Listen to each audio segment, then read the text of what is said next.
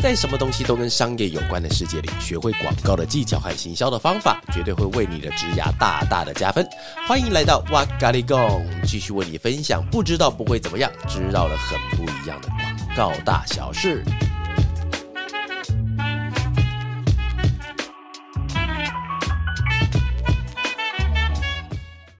嗨，大家好，我是娃娃，欢迎来到哇嘎哩供啊呀！今天要讲的主题呢是甩不掉紧张的情绪，那就利用紧张的情绪来助攻完成重要的事情吧。那今天为什么那么可爱呢？好，那今天其实今天天气比较冷了，那可以把自己情绪弄嗨一点，让大家心情会感觉比较热乎乎的哈，暖洋洋。在进入正题之前呢，那如果你喜欢听咱家的 podcast，别忘了帮。帮我们点评几颗星星呢？一颗、两颗、四颗、五颗？诶，一颗、两颗？哎，我少了要少了第三颗要拍谁啊？帮我点评一下五颗星星哦。那如果想要有更多广告上的交流的话，那你也可以加入到 LINE 群里面，你去搜寻“广告很累，广告很美”。那在里面的话，我也会尽量带着大家一起做创意的发想、策略的搜寻。还有，我近期要在刚开始经营我的 TikTok，那欢迎大家来搜寻院长 VAVA，那就可以看到更多。广告生活的影片喽。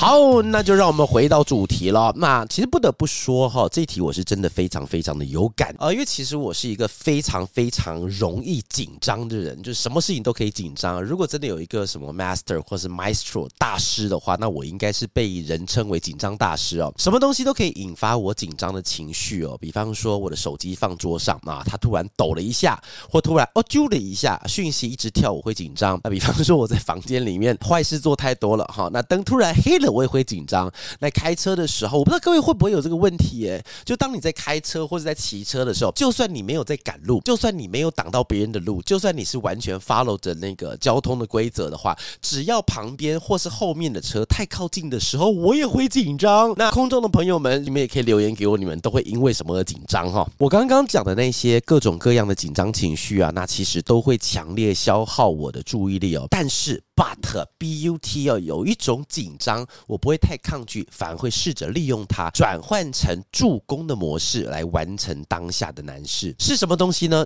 那就是上台提案前的紧张。那在二零一四年，美国的《华盛顿邮报》曾经写到，在查普曼大学美国恐惧调查中发现了，害怕公开演讲是整个美国最大的恐惧之一哦。就算是我拥有二十三年的广告经验，那我在中间的过过程中，我也参加过甚至是数百场的提案。不管是大型，或是中型，或是小型，甚至到微型的话，我都还是会在上台前的至少一个小时，真的是哦六十分钟是吃不下饭的，是被紧张的情绪给淹没的。而且我自己有一个习惯呢，就是在提案的当天的中午。我是不会吃东西的，就是因为我觉得总总会有点那种会想打嗝，呢不干净哈，或者是太紧张会想要反刍的概念啊，所以基本上上台前的一个小时是非常非常紧张的。那每一次当我表现得出紧张的要死掉了，或者是四处游荡的来回走动的时候，那旁边的人只要看到我的，他都会说：“哎，哇塞，哎，娃娃，你也太紧张了吧？有必要这么紧张吗？”但是我心里想说，当然要紧张啊，我准备了这么久的内。内容我等等要去提案呢，大家现在熬了几个晚上的，做了这么多的东西的结晶，现在在我的手上哎，那个紧张就来源说，我真的真的。不想要因为最后一步没走好，出了一些差错，让大家全部从头再来一遍。可能是发想再来一遍，找资料再来一遍，然后跟客户约时间再来一遍，我练提案再来一遍。我真的不想要因为任何的差错再来一遍，所以我觉得紧张是来自于这个了哈。所以我会做什么呢？会尝试戴上耳机，把音乐那个催到直接把它弄到最大声哈，几乎听不到外界的声音，来掩盖掉那些在脑里面。在我的阿达玛脑袋里面不断冒出那些讨厌声音，像是呃，你等一下会出错，或是你在某一个瞬间肯定会忘词的，或者是你真的准备好了吗？你确定有足够的本事可以上台了吗？就旁边有就很多那种天使跟恶魔的声音哈。其实现在仔细一想了，紧张的情绪虽然就是像什么东西，像恶棍一样对我恶言相向，让我将比方说音乐吹到快耳聋，又或者是让我的身体不断的来回躁动踱步。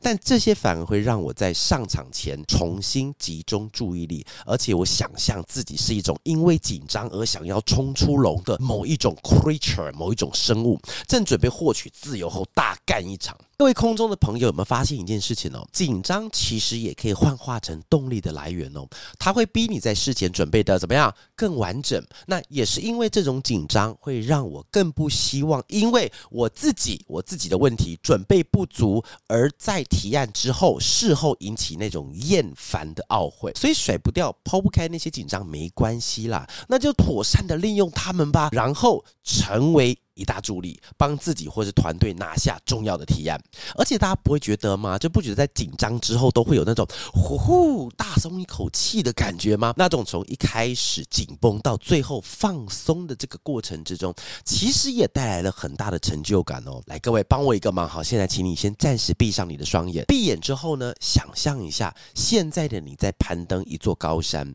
当你终于到达顶点，看见一朵朵云朵和淡橘色的夕阳的时候。那种悸动跟上扬的嘴角是无价的经验。古罗马诗人尤维利斯他曾经说过，很多人就像是什么 diamond in the rough，很多人就像是未雕琢的钻石，在粗糙的表面下有发光的本质。任何人都要相信自己是。那么一颗钻石，那经过了无数个压力后，它慢慢的蜕变，才会展现出闪闪发光的姿态。好，所以其实当法乐的伙伴们在准备提案之前，只要我有发现，我有发现法乐的同学他们因为提案很明显正在紧张的话，我绝对，我真的，我真发誓，我绝对不会叫他不要紧张，我反而会说，就体验紧张吧，不一定是坏事哦。记住。紧张不是你要克服的敌人，而是要被理解和善用的伙伴。当然了，题外话也说明一下，我们也不能忽略紧张对身体的影响。长期的太紧张会对身体造成一定的负担哦。因此，我们还是要学会适时的放松。那接下来我就分享一些很简单的一些放松技巧来分享给大家，通常都是我自己在用的了哈。比方说，你分散注意力，听听音乐，像我刚刚前面讲到的，就是把音乐吹到很大声哈，听这些音乐，或是到非会议室的地方简单的散步，那这些都能够帮助到我们缓解提案前的紧张情绪哦。而这也是一种平衡的艺术，在紧张和放松之间找到那个平衡点。好，最后回到我们今天的主题哦，紧张它不一定是一件坏事，它是我们身体里一种纯自然的反应，但同时也是一种讯号，要告诉我们今天。准备的东西要开始全神贯注了，它也是一种动力，帮助我们超越自我，而这个也是我们这种天性紧张的人的生存模式啊！感谢大家的收听，以上就是今天的哇嘎哩供，祝福大家在提案的时候都顺顺利利，紧张哼放一边去吧，拜拜。